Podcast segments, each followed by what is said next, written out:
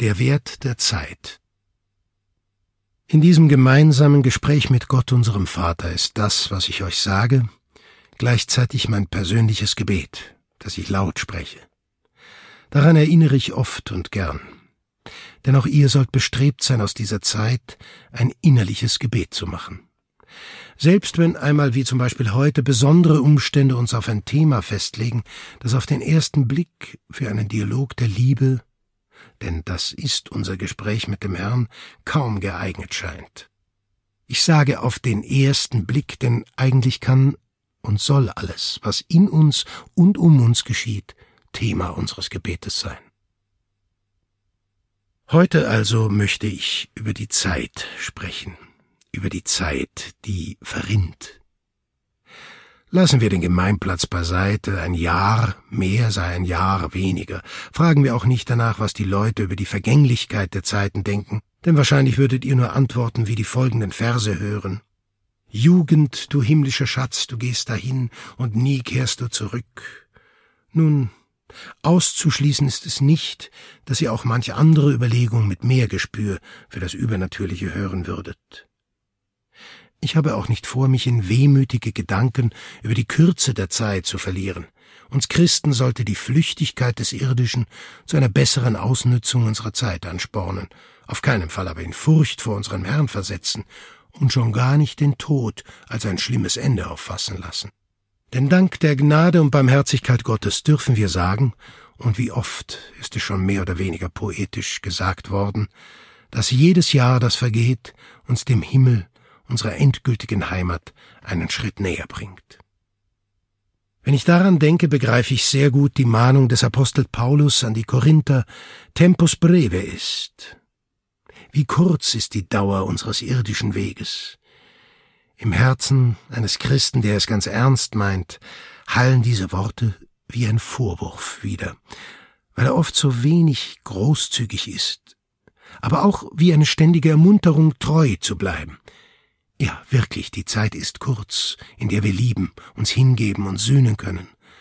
Deshalb wäre es Unrecht, sie zu vergeuden und einen solchen Schatz in unverantwortlicher Weise zum Fenster hinauszuwerfen. Im 25. Kapitel des Matthäus-Evangeliums lesen wir, dann wird es mit dem Himmelreich sein wie mit zehn Jungfrauen, die ihre Lampen nahmen und dem Bräutigam entgegengingen. Fünf von ihnen waren töricht, und fünf waren klug. Der Evangelist berichtet, dass die Klugen die Zeit genützt haben. Sie haben vorsorglich das nötige Öl mitgenommen und in Bereitschaft harren sie auf den Ruf, es ist Zeit, der Bräutigam kommt, geht ihm entgegen. Dann zünden sie ihre Lampen an und eilen ihm freudig entgegen. Es wird der Tag kommen, der unser letzter ist. Wir fürchten uns nicht vor ihm, denn im festen Vertrauen auf die Gnade Gottes halten wir uns von nun an bereit, dem Herrn mit brennenden Lampen entgegenzugehen, mit Hingabebereitschaft, mit Starkmut, mit einer Liebe, die sich in den kleinen Dingen äußert. Es erwartet uns ja das große Fest im Himmel. Wir, geliebte Brüder, sind die Gäste bei der Hochzeit des Wortes. Wir, die wir in der Kirche den Glauben haben uns mit der Heiligen Schrift nähren und über die Verbindung Gottes mit der Kirche frohlocken. Überlegt, ich bitte euch, ob ihr zu dieser Hochzeit im hochzeitlichen Kleid gekommen seid. Erforscht allen Ernstes euer Sinnen und Trachten. Ich versichere euch, und mir sage ich dasselbe, dass dieses Hochzeitskleid aus der Gottesliebe gewoben sein wird, die wir bis in die unscheinbarsten Aufgaben hineingelebt haben werden denn Sache von Liebenden ist es, Augen zu haben für das Kleine, für scheinbar unbedeutende Gesten. Nehmen wir den Faden des Gleichnisses nochmals auf. Was tun die törichten Jungfrauen? Nachdem sie den Ruf vernommen haben, beginnen sie mit den Vorbereitungen für den Empfang des Bräutigams. Sie gehen Öl kaufen. Aber ihr Entschluss kam reichlich spät. Während sie noch unterwegs waren, kam der Bräutigam, und die bereit waren, zogen mit ihm zur Hochzeitsfeier ein, und die Tür wurde zugeschlossen. Endlich kamen auch die übrigen Jungfrauen und riefen Herr, Herr, mach uns auf. Nicht, dass sie ganz untätig geblieben wären, etwas hatten sie wohl versucht, und doch die harte Antwort Ich kenne euch nicht. Sie konnten oder wollten sich nicht mit dem nötigen Eifer vorbereiten, sie unterließen es vernünftig vorzusorgen und rechtzeitig Öl zu kaufen, es fehlte ihnen an Großzügigkeit, um das wenige, das ihnen aufgetragen war, zu erfüllen. Sie hatten viel Zeit gehabt und sie nicht genutzt.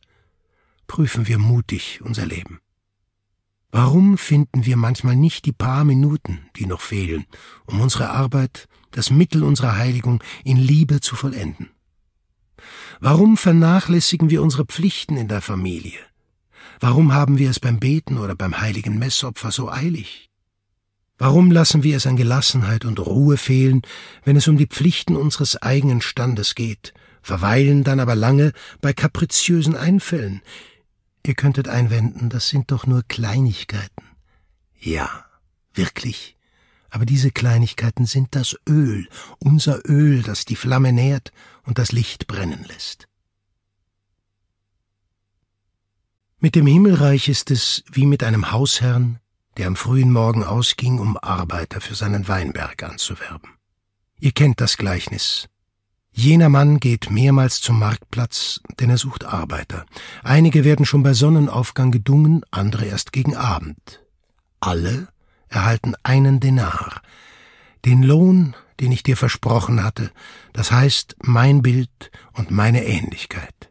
Im Denar ist das Bildnis des Königs eingeprägt. Das ist die Barmherzigkeit Gottes. Jeden ruft er gemäß seinen persönlichen Umständen, denn er will, dass alle Menschen gerettet werden. Wir sind Christen von Geburt, im Glauben erzogen, vom Herrn klar ausgewählt. Wenn ihr also zum Mitgehen aufgefordert werdet, mag es auch in der letzten Stunde sein. Dürft ihr dann noch auf dem Marktplatz bleiben? Und wie einige jener Arbeiter, die nichts zu tun hatten, in der Sonne sitzen? Niemals dürfen wir Zeit übrig haben, keine Sekunde. Ich übertreibe nicht. Es gibt viel Arbeit. Die Welt ist groß, Millionen Menschen haben die Lehre Christi noch nicht klar vernommen. Einen jeden von euch frage ich, findest du, dass du zu viel Zeit hast? Denke nach, denn es könnte sein, dass du von Lauheit befallen oder was den Glauben betrifft, wie ein Gelähmter bist, unbeweglich, erstarrt, unfruchtbar, und unfähig, all das Gute weiterzugeben, das du den Mitmenschen in deiner Umgebung, an deinem Arbeitsplatz, in deiner Familie weitergeben solltest. Du fragst mich vielleicht, und weshalb sollte ich mich anstrengen? Nicht ich, sondern der heilige Paulus antwortet dir. Die Liebe Christi drängt uns. Ein Menschenleben reicht nicht, um den Radius deiner Liebe ganz auszuschreiten. Seit den ersten Anfängen des Opus Dei ist es mein großes Anliegen gewesen, großmütigen Menschen, die bereit waren, den Ruf Christi in Taten umzusetzen, zuzurufen, daran sollen alle erkennen, dass ihr meine Jünger seid, wenn ihr einander liebt. Gerade daran werden sie uns erkennen, denn die Liebe ist der Ausgangspunkt für jede Tätigkeit eines Christen. Er, die Reinheit selbst, sagt nicht, dass man seine Jünger an der Reinheit ihres Lebens erkennen wird.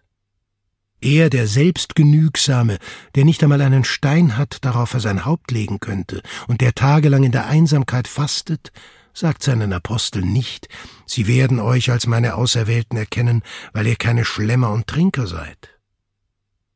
Das reine Leben Jesu Christi, so war es damals und so wird es immer sein, war wie eine Ohrfeige für die damalige Gesellschaft, verfault wie so oft die unsrige.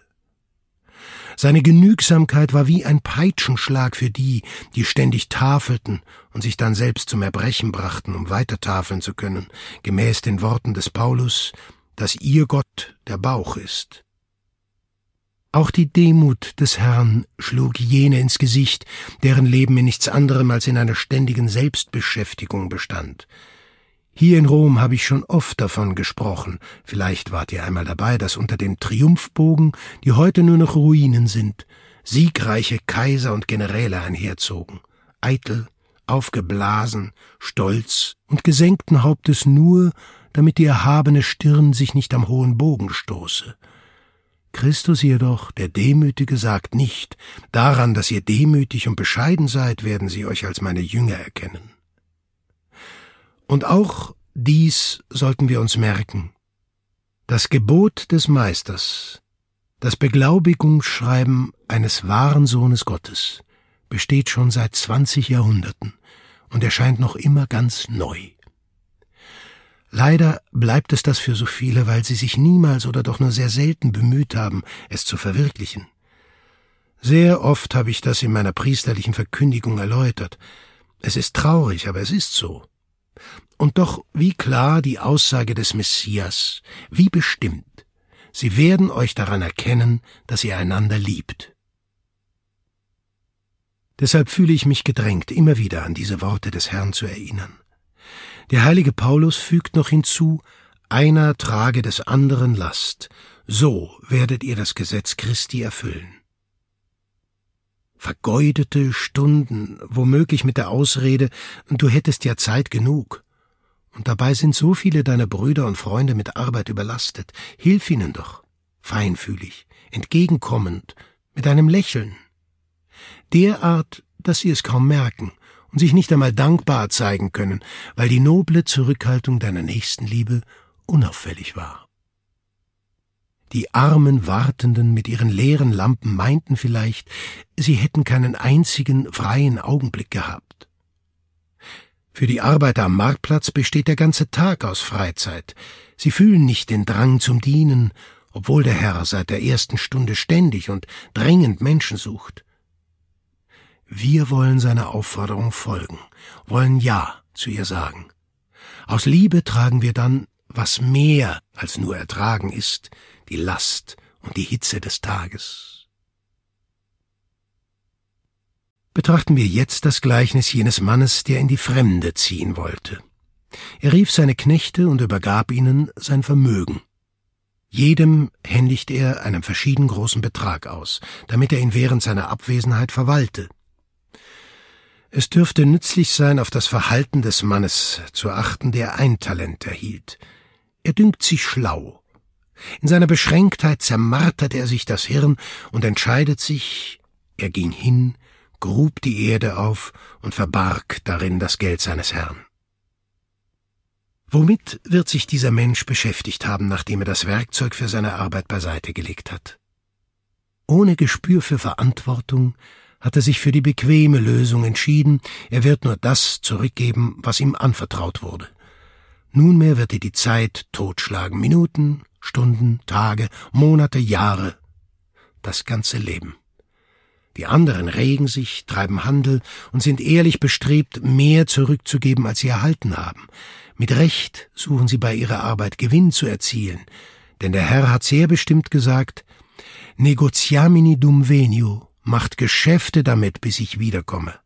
Aber er schert sich nicht darum, er vergeudet sein Leben. Wie traurig eine Existenz, die keine anderen Sorgen kennt als das Totschlagen der Zeit, das Verschleudern eines gottgeschenkten Schatzes. Keine Ausrede kann das rechtfertigen. Niemand sage, ich habe nur ein Talent erhalten und kann nichts leisten. Auch mit einem Talent kannst du Gutes tun. Wie traurig, wenn einer die vielen oder wenigen Fähigkeiten brach liegen lässt, die Gott ihm gegeben hat, damit er dem Menschen und der Gesellschaft diene. Ein Christ, der seine irdische Zeit totschlägt, läuft Gefahr, seinen Himmel totzuschlagen, dann nämlich, wenn er sich aus Egoismus zurückzieht, sich versteckt, gleichgültig bleibt. Wenn einer Gott liebt, wird er im Dienste Christi nicht nur das hingeben, was er hat und was er ist, er wird sich selbst ganz hingeben und damit den beschränkten Horizont eines Menschen überwinden, der in allem, sei es Gesundheit, Name, Karriere, nur sein Ich sieht. Mein, mein, mein. Denken und Reden vieler Menschen kreisen nur darum. Wie unangenehm. Der heilige Hieronymus sagt dazu, dass sich in diesem Menschen wirklich erfüllt, was geschrieben steht, weil sie Entschuldigungen für ihre Sünden suchen, fügen sie zur Sünde des Stolzes noch die der Faulheit und Nachlässigkeit hinzu. Es ist der Hochmut, der ständig dieses Mein, Mein, Mein aufsagt, Ein Laster, das aus dem Menschen ein unfruchtbares Geschöpf macht, das seine Bereitschaft hemmt, für Gott zu arbeiten und den leichtfertigen Umgang mit der Zeit fördert. Lass deine Wirkmöglichkeiten nicht verkümmern.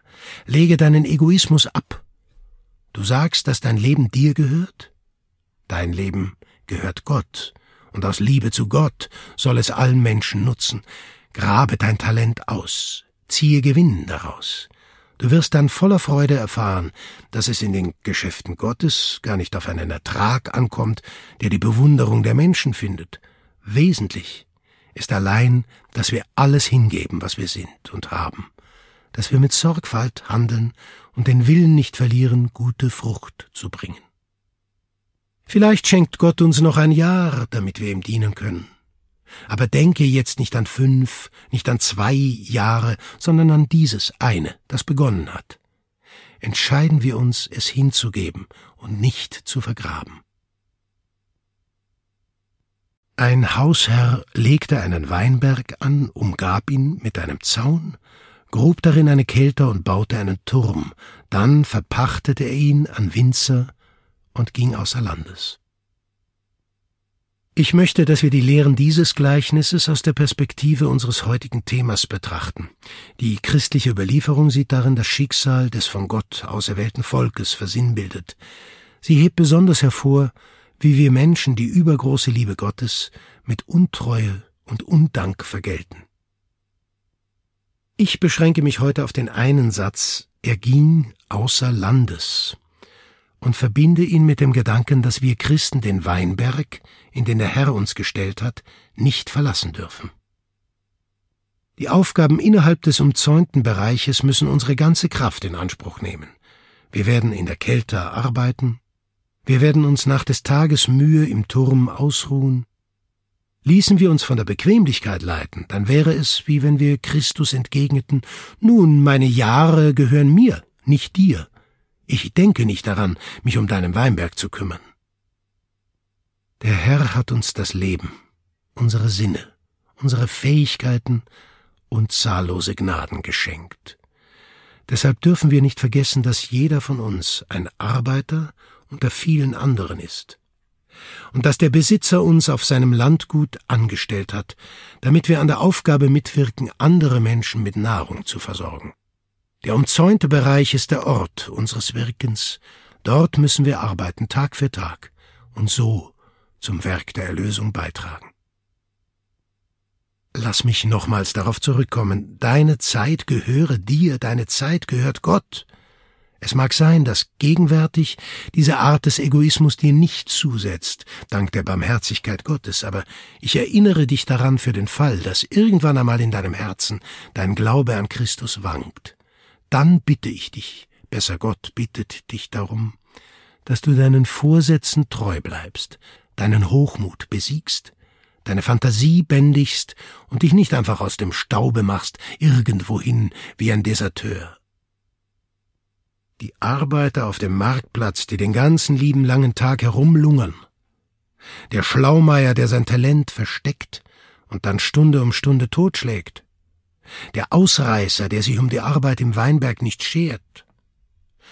Allen gemeinsam ist das mangelnde Empfinden für die große Aufgabe, die der Meister uns Christen anvertraut hat, dass wir uns als seine Werkzeuge wissen und mit ihm zu Miterlösern bestimmt auch als solche handeln, und dass wir unser ganzes Leben dahingeben in einem freudigen Opfer zum Wohl der Seelen. Nochmals greifen wir zum Matthäusevangelium und lesen, wie Jesus von Bethanien zurückkehrend Hunger hatte. Alles, was Christus tut, bewegt mich. Besonders wenn sichtbar wird, dass er wahrer Mensch ist, ganz Mensch und zugleich ganz Gott. Und uns lehren will, sogar die persönlichen Unzulänglichkeiten und natürlichen Schwächen zu nutzen damit wir sie und alles in uns dem Vater darbringen, der das Brandopfer gern annimmt. Der Herr hatte Hunger. Er, der Schöpfer des Weltalls, der Allherrscher. Ich danke dir, mein Gott, dass der Evangelist durch göttliche Eingebung geleitet mit dieser Bemerkung ein solch feinfühliges Zeugnis abgelegt hat. Es treibt mich dazu an, dich noch mehr zu lieben und die Betrachtung deiner heiligsten Menschheit noch inständiger zu ersehnen. Perfectus Deus, perfectus homo, ganz Gott und ganz Mensch, Mensch aus Fleisch und Blut, wie du, wie ich. Jesus hatte am Vortag viel gearbeitet. Er macht sich auf den Weg und verspürt Hunger. Deshalb geht er auf einen Feigenbaum zu, der von weitem prächtig belaubt erscheint. Markus erwähnt, es war nicht die Zeit der Feigen.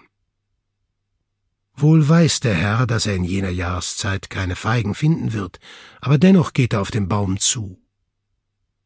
Er blickt auf die nur vorgetäuschte Fruchtbarkeit des reich belaubten, aber ansonsten unergiebigen Baumes und befiehlt, nie mehr soll jemand eine Frucht von dir essen. Wie hart. Nie mehr wirst du Frucht tragen. Wie müssen seine Jünger gestaunt haben, zumal sie darin den Spruch der Weisheit Gottes erkannten. Jesus verflucht diesen Baum, weil er in ihm nur den Schein der Fruchtbarkeit findet, die Blätter allein. Und wir sollen erkennen, dass uns nichts entschuldigt, wenn wir unwirksam sind. Die einen sagen vielleicht, ich kenne mich da nicht aus, keine Ausrede. Und die anderen, meine Krankheit, ich bin ja so unbegabt, die Umstände sind so ungünstig, dieses Milieu, alles nicht stichhaltig. Wehe dem, der sich mit der Laubfülle eines falschen Apostolates schmückt oder mit der Üppigkeit eines nur scheinbar fruchtbaren Lebens prahlt und nicht ernsthaft versucht, Frucht zu bringen. Man könnte zunächst meinen, dass er die Zeit nutze, er rührt sich, er organisiert dies und das, er erfindet neuartige Lösungen für alles, und doch er bringt nichts. Keiner wird etwas von seinem Tun haben, weil ihm der Lebenssaft des Übernatürlichen fehlt. Bitten wir den Herrn, er möge uns zu Menschen machen, die bereit sind, heroisch zu arbeiten und so Frucht zu bringen. Auf Erden gibt es viele, die, wenn jemand auf sie zugeht, nichts weiter als prächtig glänzende Blätter bieten, Laub, nichts als Laub. Viele Menschen schauen auf uns in der Hoffnung, ihren Hunger zu stillen, der ein Hunger nach Gott ist, und vergessen wir nicht, der Herr hat uns alle Mittel dazu gegeben. Trotz unserer Unzulänglichkeit kennen wir seine Lehre gut genug und besitzen seine Gnade. Von neuem erinnere ich euch daran, Tempus breve ist. Wir haben nicht viel Zeit, denn das Leben auf Erden ist kurz.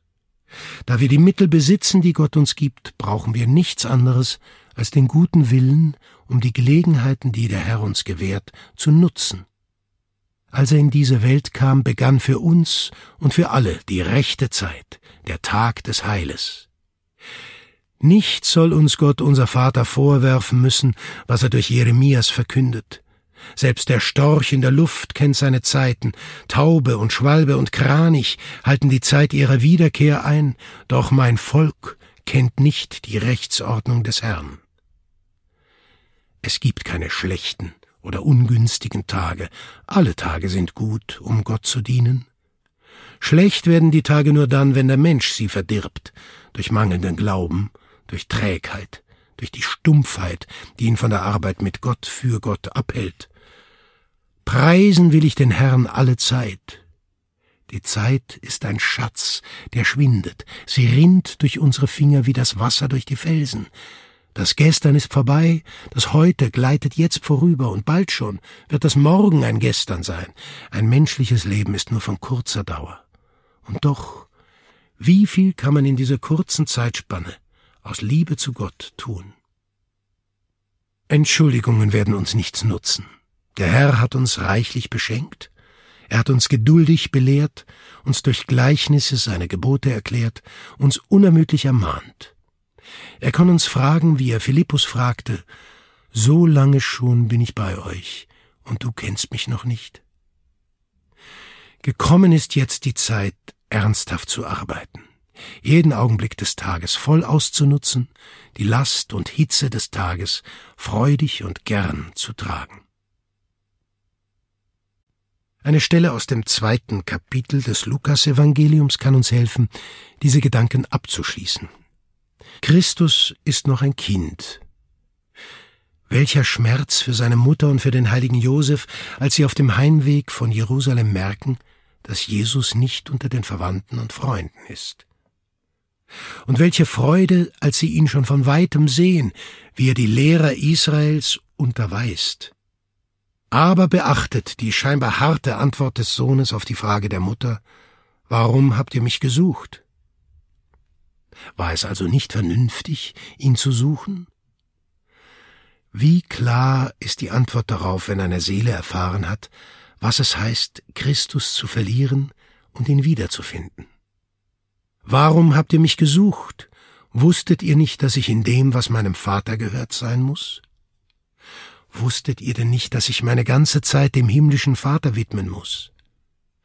Das soll die Frucht unseres heutigen Gebetes sein, die Überzeugung, dass unser Weg auf Erden immer und in jeder Situation ein Weg für Gott, ein herrlicher Schatz, eine Leuchtspur des Himmels ist dass wir in unseren Händen eine wunderbare Gabe halten, die wir in Verantwortung vor Gott und den Menschen verwalten müssen. An unserer Situation im Leben braucht sich nichts zu ändern, denn wir sind Menschen mitten in der Welt, die ihren Beruf, ihr Leben in Familie und Gesellschaft heiligen. Alles Dinge, die scheinbar rein irdisch sind. Als ich 26 Jahre alt war und die ganze Tiefe des Auftrags, Gott im Opus Dei zu dienen, erfasst hatte, bat ich den Herrn aus ganzem Herzen um die Würde eines Achtzigjährigen.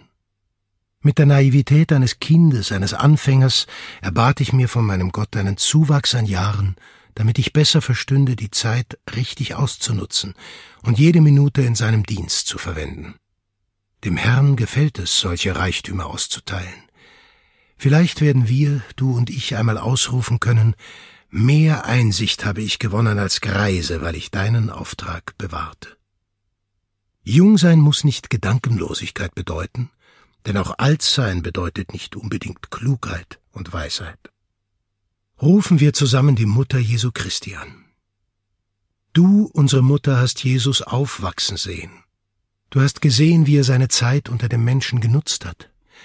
Lehre mich, meine Tage im Dienste der Kirche und der Seelen nützlich zu verwenden.